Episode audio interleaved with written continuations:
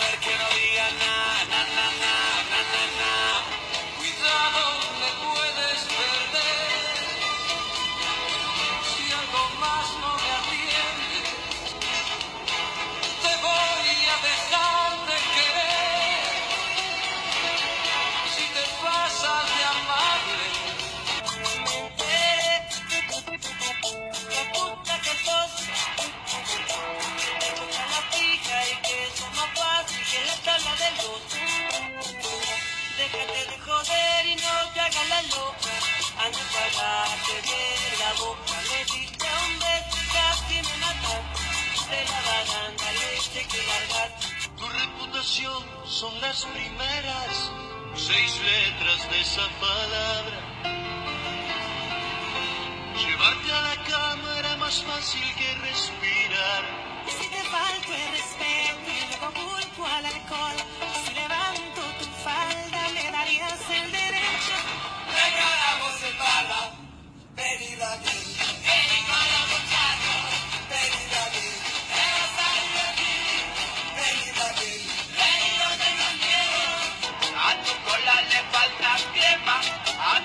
Tu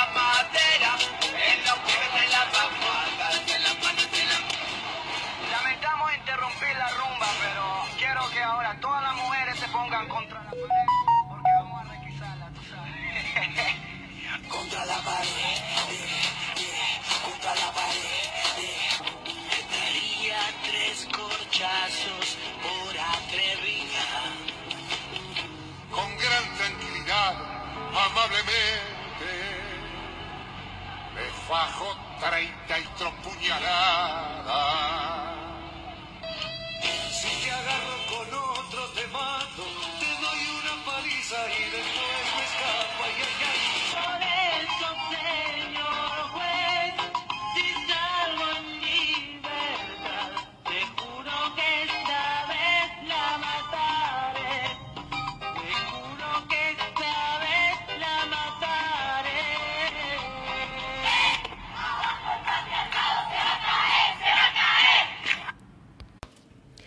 Bueno, es innumerable. Hay un trabajo también que hizo Cecilia Canevari en, aquí en Santiago del Estero, donde recuperaba las letras de las chacareras y de las zambas, que también no, no, no dejan nada, digamos, a la imaginación como estas canciones que acabamos de escuchar. Eh, lo triste es que bailamos estas canciones que han sido muy, este, muy famosas, muy eh, eh, cercanas a todos nosotros y nos han ido construyendo una subjetividad donde eh, naturalizamos estos horrores, ¿no? Te voy a matar, soy tu dueño, me perteneces, este, sos una puta. eh, son todas cuestiones que las vamos naturalizando día a día, ¿no? Sí, sobre todo es impresionante que son canciones de diferentes generaciones, que diferentes generaciones han bailado, ¿no? Y pensaba en esto de Cacho Castaña, después en los auténticos decadentes y bueno, los más nuevos como Romeo Santos y todos estos artistas que siguen produciendo eh, canciones y por suerte este colectivo no ha decidido tomar las canciones del reggaetón o del trap que tienen eh, letras, por así decirlo, peores en cuanto a violencia hacia la mujer y, cosificación. Eh, me parece que sería bueno invitar a la audiencia que reflexione, ¿no? Si alguna vez capaz nos han dedicado una canción como esta, pensando eh, cuánto amor, cuánto, y en realidad ese tipo de amor, de pensar a la mujer como un objeto a la cual controlar, a la cual poseer, es el inicio de un, de un vínculo violento, ¿no? De, de pensar que las mujeres de por sí no tienen los mismos derechos. Hace poco veía un cartel que utilizaban los colectivos feministas aquí en Santiago y, en, y a nivel país sobre eh, los derechos y los miedos, que ellas decían que si no tenemos los mismos miedos, no tenemos los mismos derechos. Y, y me parece que esto de las canciones es también una construcción de, esa parte, porque si los hombres no tienen miedo de, de caminar a veces a la noche solos, quiere decir que las mujeres no estamos teniendo el mismo derecho de circulación. Y, y estas cuestiones que, que se dan de manera natural, que nos toma un tiempo, como dicen ahora, de construir, eh, van cambiando el sentido de las generaciones eh, futuras. Ayer, por ejemplo, veía un, un video que a mí particularmente me, me ha causado mucho, mucho escosor porque era una niña, que una adolescente que se había grabado bailando con, con estos nuevos pasos que ahora, el twerking, que, que, que, se- que está de moda, ¿no? En las adolescentes que hacen TikTok y todas estas otras cuestiones. Y el padre la hacía filmarse eh, pidiendo disculpas, que, ella había ofendido a su familia bailando así, que, y bueno, y, por supuesto ha sido reproducida por medios nacionales, era una chica creo que de México, y medios locales de aquí de Santiago. Y pensaba, ¿no? De, de por ahí cómo se, se observa esta situación y, y todos diciendo, bueno, me alegro mucho, que tiene que aprender respeto, que tiene que aprender por su seguridad, que no se tiene que exponer así. Y si hay algo que utilizan eh, los colectivos para hacernos reflexionar es la pregunta, ¿no? Preguntarnos qué, qué pasa del otro lado, de si realmente está mal que esa chica baile así eh, para entretenerse, para bailar con sus amigos, con sus amigas, como lo hacen todos los adolescentes hoy, como lo hemos hecho nosotros eh, como adolescentes. El problema es que lo que cambian son los pasos. Y no importa, como dicen los chicos, no importa cuándo leas esto, si has sido adolescente, los adultos se horrorizaban de cómo bailabas. porque siempre es como que el baile también va manifestándose de una manera diferente y siempre los adolescentes están perdidos, ¿no? Entonces, para reflexionar sobre esta situación, si está mal que la niña baile o está mal que la sociedad la cosifique. Porque si un hombre baila le va a pasar lo mismo. Si este, esta chica hubiese sido un varón y hubiese bailado igual, ¿el papá lo, lo hubiese hecho salir pidiendo disculpas? Eh, si nosotros agarramos a ese papá y le pedimos su teléfono, ese papá va a tener fotos y de, chicas de la edad de su hija, va a tener videos de la edad de su hija bailando en estas situaciones, va a consumir en la televisión modelos, actrices que bailan de la misma manera.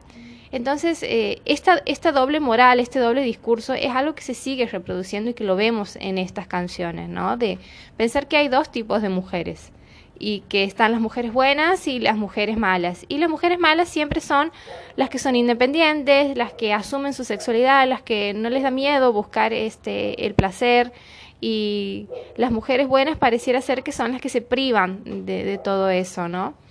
Y sostener esta dualidad no es solamente un trabajo de los hombres, lo sostenemos las mujeres también. Cuando compartimos grupos y señalamos alguna, porque no nos parece lo que está haciendo, porque cómo, cómo va a salir con tantos, eh, cómo va a poner ese video, cómo se va a exponer así, me parece que no.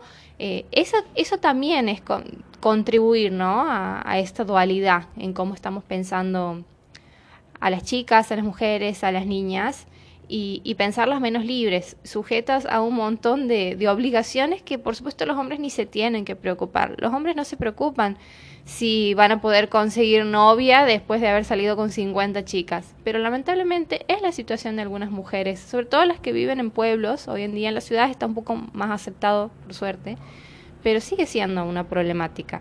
Y estas cosas que parecen tan desconectadas son las que construyen los vínculos. Y esos vínculos violentos, posesivos, son los que después terminan en la violencia de género y se terminan volviendo un problem una problemática de salud para la sociedad y para el sistema de salud.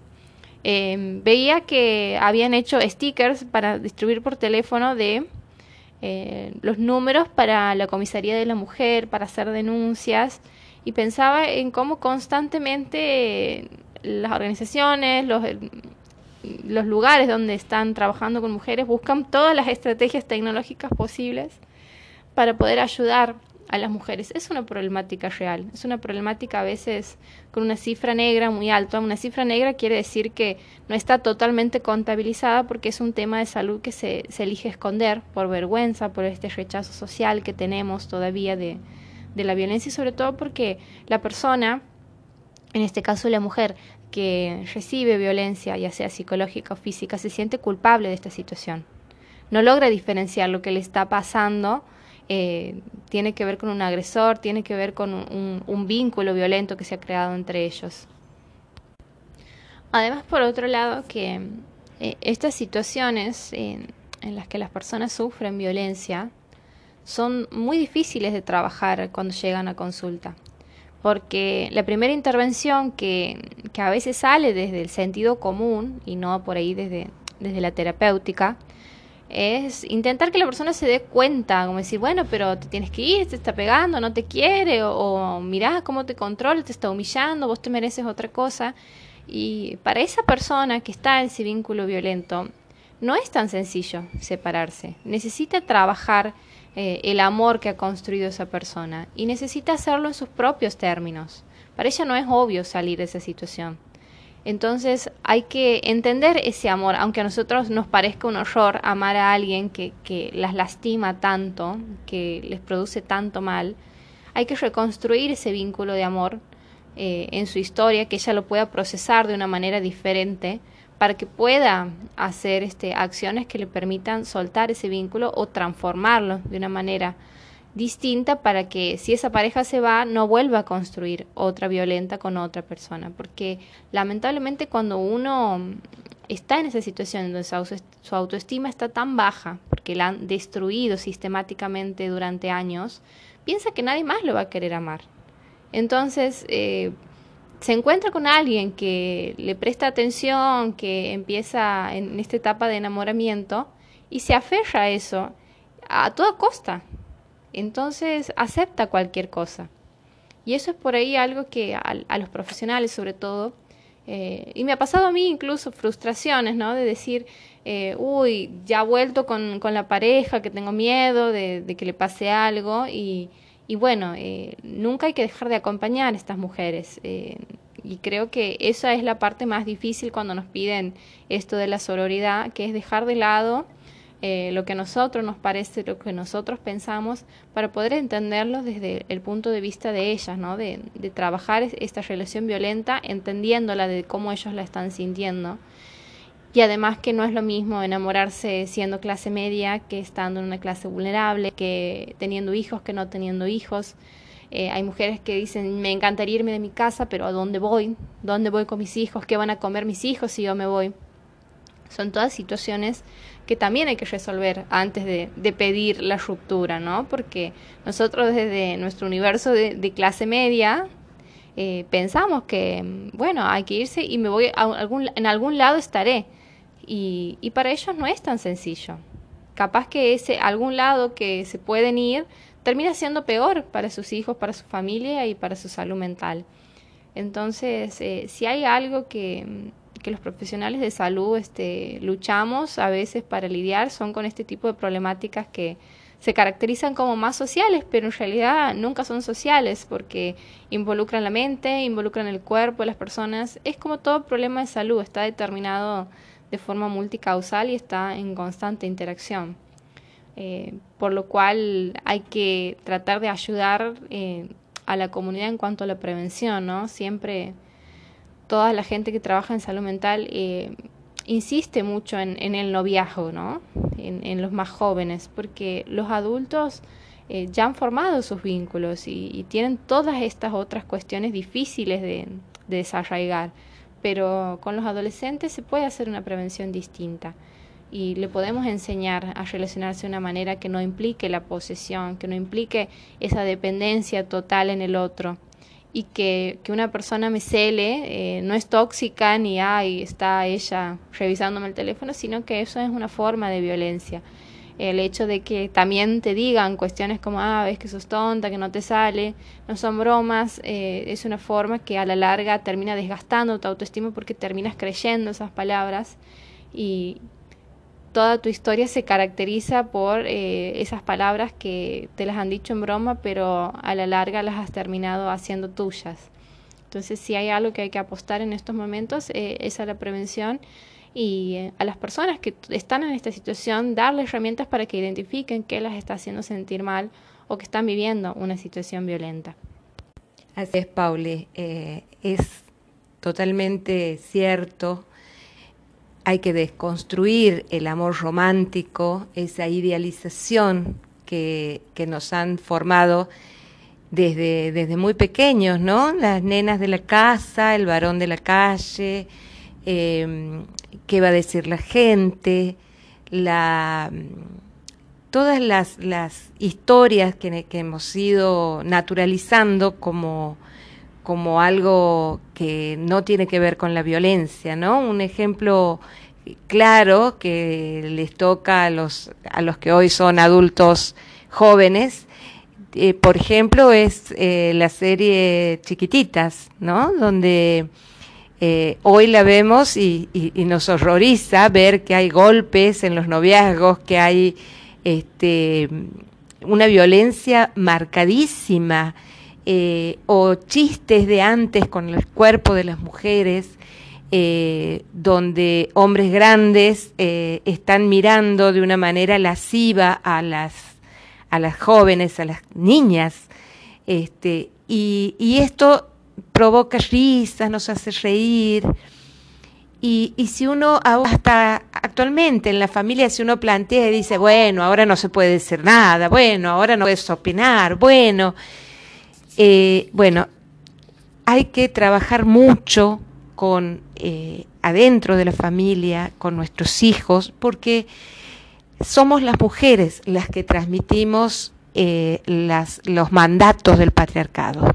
Generalmente son las madres, esas madres que quieren sus hijas santas, que eh, prefieren pensar que sus hijas no tienen relaciones sexuales, entonces las exponen a ir a esconderse, a irse a un lado donde a lo mejor puede estar en peligro, en vez de eh, hablar eh, y, y- y escucharlas y ver cómo está sucediendo, que se cuiden, que se protejan, que no aparezca un embarazo no deseado.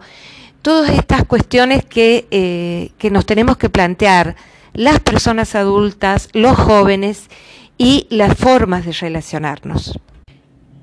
Esto lo que estoy diciendo no implica que haya una responsabilidad en las mujeres, por favor, no se entienda así. Eh, es todo un sistema, ¿no? Recordemos que el patriarcado es un dispositivo de poder, eh, donde los más poderosos eh, sacan beneficios de que la sociedad tenga este tipo de prejuicios, preconceptos, donde eh, no se ejerzan las libertades y los derechos. Eh, pero sí es bueno tomar conciencia en eh, que tenemos que despertar, que tenemos que eh, mirar cuando decimos, miramos a una persona y decimos, ay, qué flaca que estás, qué gorda que estás, eh, qué se ha puesto, mirarla, aquella, qué se ha puesto. Es decir, hay un montón de, de cotidianidades que nos hacen juzgar al otro, que nos hacen eh, tomar una posición que a lo mejor lo hacemos desde el desconocimiento sobre los procesos que está pasando una persona en ese momento. Entonces es importante tomar conciencia de eso. El patriarcado nos, nos prepara para que otros saquen partido, ¿sí? Eh, nos prepara para eh, aceptar mandatos externos, aceptar una norma, no cuestionarla, y, eso eh, implica mayor sometimiento en las mujeres, pero también en toda la sociedad. Bueno, ahora le vamos a pedir a Luis que escuchar una canción eh, y volvemos en unos minutos. Bueno, aquí estamos de vuelta. Vamos a continuar ¿no? con, con esta temática que nos convoca de, de salud afuera del consultorio nuevamente. Eh, reflexionando sobre lo que veníamos hablando, sobre la violencia ¿no? en, en el noviazgo y, y- y la prevención, que por ahí es un tema que nuestros oyentes pueden identificar, que es aquellas personas que no saben que están sufriendo violencia o que están construyendo un vínculo violento y, y necesitan a veces herramientas eh, de afuera para que lo puedan identificar, porque no es lo mismo que te lo diga una amiga, que, te lo diga tu mamá, que te lo diga tu hermana, que capaz lo escuches eh, en la radio, te lo diga tu médica, te lo diga tu psicóloga, te lo diga un pro- una enfermera, un profesional de salud, un agente sanitaria. Em, estas situaciones eh, a veces no se logran visibilizar tanto porque obviamente están nuestros sentimientos en el medio. Entonces, tal vez si viene nuestra amiga y nos dice, amiga, fíjate que no me gusta que Lucho te controle así, nosotros pensamos, ay, es que ella está celosa de, de Lucho porque yo paso mucho tiempo con Lucho, ella siempre ha sido demandante, o si viene un familiar y nos dice, es, no, lo que pasa es que ella está en contra mío. Entonces, siempre justificamos lo que nos está diciendo nuestro alrededor porque estamos inmersas en una situación, en un vínculo violento. Y, y no podemos en ese momento darnos cuenta de lo que sucede. Entonces, sí hay cuestiones que se dan siempre, que van construyendo ese vínculo, que capaz podemos sentarnos y reflexionar. Así mm, no, te, no tengas dudas, preguntarte eh, en tu relación. eh, ¿Te sientes libre de utilizar eh, tu teléfono? ¿Te sientes libre de utilizar tus redes sociales? ¿Estás con ansiedad si no le avisas a tu pareja dónde estás? ¿Tienes miedo de que tu, tu novio, tu marido, mm, lo que sea, se enoje en caso de que vos te hables con otras personas? ¿Estás como pendiente de no dar malos entendidos a la otra persona para que no le genere desconfianza porque él es muy celoso? O sea, vivir con esa intranquilidad, vivir con esa ansiedad es un signo de violencia. Es un signo de que la otra persona piensa en uno como, como una posesión. Y aquí esto también, esta, esta parte es como interesante porque esto de los celos que se ejercen sobre el otro, a veces se da de manera simétrica en la pareja. Por eso está este chiste que para mí no es tan chiste de la tóxica, ¿no? Y el tóxico. Que son parejas que se controlan así, ¿no? De estoy viendo su celular, con quién se escribe, qué hace, qué no hace. Y entonces considero que es lícito que el otro me reclame porque a mí también me da desconfianza y me da curiosidad. Entonces, cuando eso sucede, nos tenemos que preguntar si realmente ese es un vínculo que nos da lo que debería darnos el amor, que es tranquilidad, que es sentirnos pleno, que es sentirnos con deseo, de sentirnos que nos hace bien estar con esa persona y no de que tengo que estar pendiente de él, cuidando, vigilando. Eh, todas estas actitudes ya no tienen que ver tanto con el amor, ¿no? sino que tienen que ver con el control. Y a veces eh, nosotros tenemos acciones hacia el otro y el otro también hacia nosotros que nos impide de alguna forma relacionarnos de una manera distinta. Pero se puede construir el amor desde otro lugar. Eh, como decía Ana María recién, no desde el amor romántico este, porque sé algo que también caracteriza por ahí eh, las relaciones violentas, es la discusión, la pelea, en casos más extremos los golpes, los portazos, el pegarle piñas a la pared, eh, el gritar, el enojarse, y si no, algo que es como muy común, sobre todo en, en, ¿cómo sería?, en las generaciones anteriores, pero tal vez no estaba tan claro, es el silencio, ¿no? De el hombre enojarse o la mujer enojarse y dejarnos de hablar. O, o, saber que se ha enojado y que no nos diga nada más, en vez de, transmitirnos por qué se ha enojado o, o qué podemos hacer al respecto. Simplemente dejarnos de hablar y eso también es una forma de violencia, porque el mensaje que nos está transmitiendo es control, es vos me has hecho enojar. Y, y a veces, como a mí me gusta dar como ejemplo eh, los sentimientos de, de, amor, de odio, eh, relacionarlos con algún problema biológico. Entonces, como la fiebre, ¿no? O sea, es como que yo te diga, vos me has hecho dar fiebre.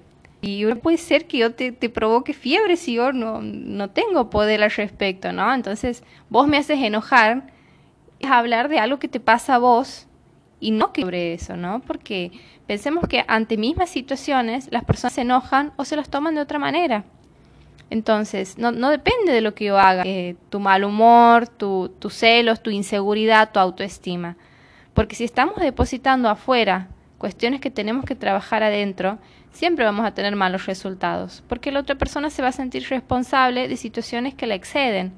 Si yo estoy con él porque le quiero subir la autoestima, porque le tengo lástima, porque él siempre me dice que me necesita, que sin mí no es nada, eh, esa persona siempre va a estar buscando algo afuera que tiene que estar buscando adentro. Entonces, así uno sea, no sé, eh, todo, todo para él se dedique a esa persona además, nunca va a ser suficiente. Y esa persona nunca va a estar conforme. Porque lo que está buscando afuera tiene que buscarlo adentro. Tiene que construir él su autoestima, ella su autoestima, ella su seguridad, ella su felicidad. Eh, y una persona no puede ser feliz con otra si no es feliz primero con uno mismo. Y, y son cuestiones que se van dando. Lo mismo el tema de, de la salida, de, de los vínculos. Eh, en una pareja que es saludable, las personas no tienen que elegir entre su familia y su pareja. O no tienen que elegir entre sus amigos, su pareja y su familia. Me, me parece que al contrario, ¿no? Eh, es como cuando uno tiene, bueno, yo voy a dar ese ejemplo que se llama eh, cuando tiene su hija, no es que deja de querer al resto de su familia, sino que son amores distintos y, y, uno se siente feliz cuando ve que las otras personas también aman a, a sus hijos, ¿no? Que también lo hacen feliz, que puede compartir. Eh, de la misma manera, ¿no? Cuando uno ama a otra persona, quiere lo mejor para esa persona. Y si eso implica que más gente lo quiera, que más gente lo acompañe, que más gente lo ayude, eso también es parte de construir el amor desde otro lugar que no sea desde posesión sino que sea desde la libertad, desde el acompañamiento, desde la ternura. Y, y son cuestiones muy difíciles de, tratar, ¿no? Porque a veces estas son cuestiones que los interpelan a los más jóvenes, el tema del celular, el tema de las salidas, el tema de no me deja ver mis amigas, se enoja si salgo, eh, me está mandando mensajes, o sea, eh, los adolescentes hoy en día, como ellos son tan creativos y nos vienen a enseñar tanto, tienen videos de chistes y como saben los chistes, Eh, para los que van al analista saben que se interpretan y los que no saben que a veces los chistes representan situaciones sociales que están naturalizadas. Y hoy en día hay como una tendencia de eh, juntarse en las previas y hacerle burla a la amiga que está en una relación tóxica, ¿no? y es la amiga que se distingue fácilmente. Ellos le dicen aesthetic, que es como señalar la estética. ¿Qué quiere decir eso? Señalar elementos de una persona que vive una determinada situación. Eh, y en el caso de, de, las chicas es estar pendiente del celular, eh, no tomar, no sacarse fotos para que en las redes sociales no figuren y esa persona se puede enojar, eh, irse temprano o que la vaya a buscar. Eh, son todas situaciones que los adolescentes identifican claramente y en este momento capaz la ven como un chiste, uy, bueno, ella está de novia, está muy metida y en realidad esa chica está construyendo o ese chico está construyendo un vínculo violento porque no le está permitiendo disfrutar de otro lugar que no sea con él. Y, y, cuando uno ama, tiene que amar a esa persona, pero también tiene que amarse uno mismo y tiene que construir algo además. Eh, de esa relación. Y hay un, hay un ejemplo que yo uso con mis pacientes, que es un dicho en inglés que se llama poner todos los huevos en una canasta, ¿no? Que es el equivalente a apostar el all del póker, ¿no? Poner todas las fichas sobre una jugada o apostar en, la ruleta un solo número. No me gusta usar eh, referencia de juego, pero por ahí es lo que la gente más entiende, ¿no? Los que juegan a la quiliena sería ponerle toda la plata a la cabeza. Pero eh, cuando uno hace eso en la relación, si esa relación eh, está mal o, se ausenta, eh, perdemos todo, perdemos nuestra integridad, nos sentimos mal nosotros mismos. Entonces, uno tiene que depositar los huevos, valga la referencia, en, distintas canastas, en la canasta de la amistad, en la canasta del estudio, del trabajo, de los amigos. son cuestiones que nos hacen felices, ¿no? Y, para las chicas que son un poco más grandes y que están estudiando, eh, no dejen que les digan, eh, eso que estás estudiando es una carrerita, eh, es, mm, ah, eso para qué, si no vas a conseguir trabajo, o eso no es lo mismo que tal otra carrera, es algo muy común a escuchar, sobre todo en las carreras de, salud que ahora se están feminizando, que mm, cada vez son más mujeres las que se egresan. Y, y, de la mano de eso viene, ¿no? Un poco la precarización y viene un poco perder el estatus Ayer escuchaba una, una médica que mm, decía que cosas que le habían pasado a ella siendo médica era, por ejemplo, bajarse de haciendo domicilio, bajarse del auto y que la gente le pregunte, ¿y el médico no va a pasar? Y, ella decía, yo soy la médica. Y la otra persona que me acompaña es, es el, el, conductor, ¿no? O sea, esto, asumir que el hombre eh, era el profesional de salud. Y otra cuestión que, que, también, que no sé si les pasa, que sería bueno que se lo pregunten los hombres que trabajan en salud en los otros lugares, es si cuando llegan a los lugares les preguntan a dónde han dejado sus hijos o quién los están cuidando. Que esto se da en el trabajo, se da en las salidas recreativas, es casi inconsciente porque yo también lo, lo he hecho con, con, mis amigas, ¿no? De, de, encontrarnos en tal lugar y preguntarnos, ¿y, y dónde está tu hijo? Y, y me pregunto yo si también me surge con, con mis amigos varones. Y, y, capaz que es diferente. Entonces también tenemos que llamarnos a, la reflexión en, ese sentido, ¿no? Sí, porque hay ciertas exigencias que seguimos asociando como deber de las mujeres, como la crianza de los hijos, como las profesiones determinadas. Y, y capaz que mm, eso también ayuda a que las chicas el día de mañana se vayan dando cuenta de que hay ciertas situaciones que no hace falta que las sigan tolerando. Si, si una está estudiando algo que le gusta, así sea, no sé, porque hoy en día también he visto, ¿no? Chicas que trabajan muy bien desde profesiones que, que implican, por ejemplo, la estética, que son carreras por ahí un poco más cortas, algunas, otras son igual de largas que las demás, y, tienen como ese, eh, ¿cómo te diría? Es, esas frases que las hacen sentir que, que, son menos por estudiar esas carreras o porque eh, no han ido a la universidad o porque como se dedican a trabajar con, con mujeres, eh, eso no es un trabajo de verdad, ¿no? Eh, todas estas cuestiones hay que repensarlas y, y pensar. Si uno está poniendo su esfuerzo, su tiempo, su dinero, porque tampoco es fácil capacitarse, es una inversión, uno está invirtiendo en una misma. Y, y dejar que otro le diga que eso no tiene valor, eh, es una manera de construir un vínculo violento, porque está atacando algo que yo amo de mí misma, como es algo que me encanta hacer.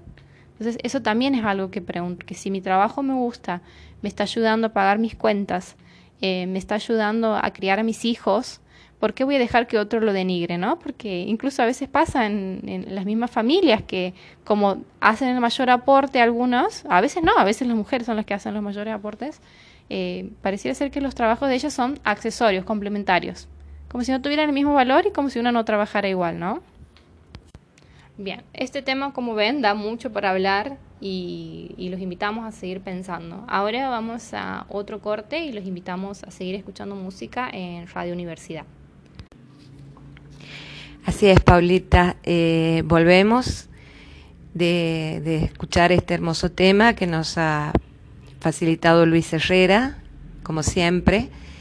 Y mm, a raíz de lo que estabas comentando, ¿no? Me acordaba de, viejas frases, no necesitas trabajar, ¿sí? Eh, yo gano lo suficiente, no es necesario que vos trabajes, porque eh, también esta dependencia económica ayuda al sometimiento, ayuda o contribuye a que soy yo, como yo aporto, yo tomo las decisiones por toda la familia. Eh, y aquí también recordaba de cuando vos estabas hablando de la, de la analogía con los huevos y la canasta, eh, de otro tema que también sufrimos la, o sufre el género femenino en general, que es la violencia laboral, ¿no? La violencia institucional dentro del trabajo. Eh, muchas veces eh, a las mujeres se nos exige demostrar la capacidad. Eh, me ha pasado en reuniones de no tener acceso a la palabra, es decir, cuando una mujer habla aparece el varón o una autoridad, a lo mejor no es el varón, pero es una autoridad, eh, sobreponiendo su palabra a la palabra de una mujer. Eh, esto es un acto de violencia, no escuchar, ¿no? Eh, es un acto violento. Eh, oponerte, exigirte o construirte como profesión femenina. Nos pasa en, en enfermería, pero en general a las carreras de salud, ¿no? A los médicos o médicas, ¿cómo va a cobrar? ¿Y la vocación? Sí, las enfermeras, no, no, ¿qué quieres ganar? ¿Y tu vocación? Este, con la vocación no se come, ¿sí? Eh, y eh, a veces esa característica de, profesión de servicio hace que a veces uno sienta la obligación de ponerse a servicio de los demás y a veces se confunde el servicio, mi servicio profesional, con ponerme en condición de sirviente, ¿sí? O ponerme en condición de eh, tengo que dar todo sin pedir nada, sin exigir nada. Esto ayer en, en la marcha, sí, eh, perdón, el, el día 8 eh, de marzo, en la marcha de, de Córdoba, eh, había un, un homenaje a una mujer que se había suicidado por violencia institucional. Eh, esto también es algo que hay que pensarlo, que hay que recuperarlo. Eh, no todo en la vida es solo trabajo, tenemos que poner huevos en otras canastas, en la familia, en el deporte, en, lo, en los gustos, en los hobbies, en, en los valores que cada uno tenga, ¿no? En cualquier dimensión de la persona, en lo espiritual, en lo, en lo biológico, si me gusta la actividad física, si me gusta el baile, si me gusta dispersar eh, nuestros huevos en distintas canastas hace que eh, a veces una violencia institucional eh, nos afecte un poco menos. Hay mm, situaciones que a veces las podemos ver también en, en las instituciones educativas, ¿no? Donde a veces las normas están por encima de la persona eh, y, y a veces se busca eh, dañar a otro deliberadamente porque compite, porque este, me hace sombra, porque ¿no? Y eh, en el feminismo, en algunos feminismos ha surgido una palabra nueva, ¿no? Que es la sororidad. La sororidad que es, eh, digamos, el equivalente a la fraternidad de, los varones, porque la fraternidad tiene que ver con eh, el hombre, y las mujeres hablamos de sororidad, ¿no? De dejar de ver a las otras mujeres como nuestra competencia, a dejar de juzgar a las otras mujeres por sus relaciones, por su actividad sexual, por su manera de vestirse, por sus kilos de más o de menos. Eh, eso eh, tenemos que repensar. Y me parece eh, en esta semana que homenajeamos a las mujeres, a aquellas mujeres que quisieron luchar y las incendiaron, las mataron. 129 mujeres murieron en, esa, en ese acto genocida que fue eh, el paro de mujeres. Eh, entonces, eh, bueno, es una semana para pensar, para, para poder eh, reflexionar sobre estas cuestiones. Paulita, nos despedimos hasta la próxima, el próximo programa. Hasta el próximo programa. Eh, les pedimos a todos nuestros oyentes que se queden escuchando Radio Universidad. Recuerden que también la pueden escuchar eh, por internet. Pueden también ver los programas eh, de toda la programación, no solamente de afuera del consultorio. La pueden ver en, en las redes sociales, en especial eh, en Facebook. Eh, es una apuesta muy grande que hace la radio a, a, a, estos contenidos, ¿no? Que por ahí, si nos presentáramos en las otras radios comerciales, no tendríamos ni lugar.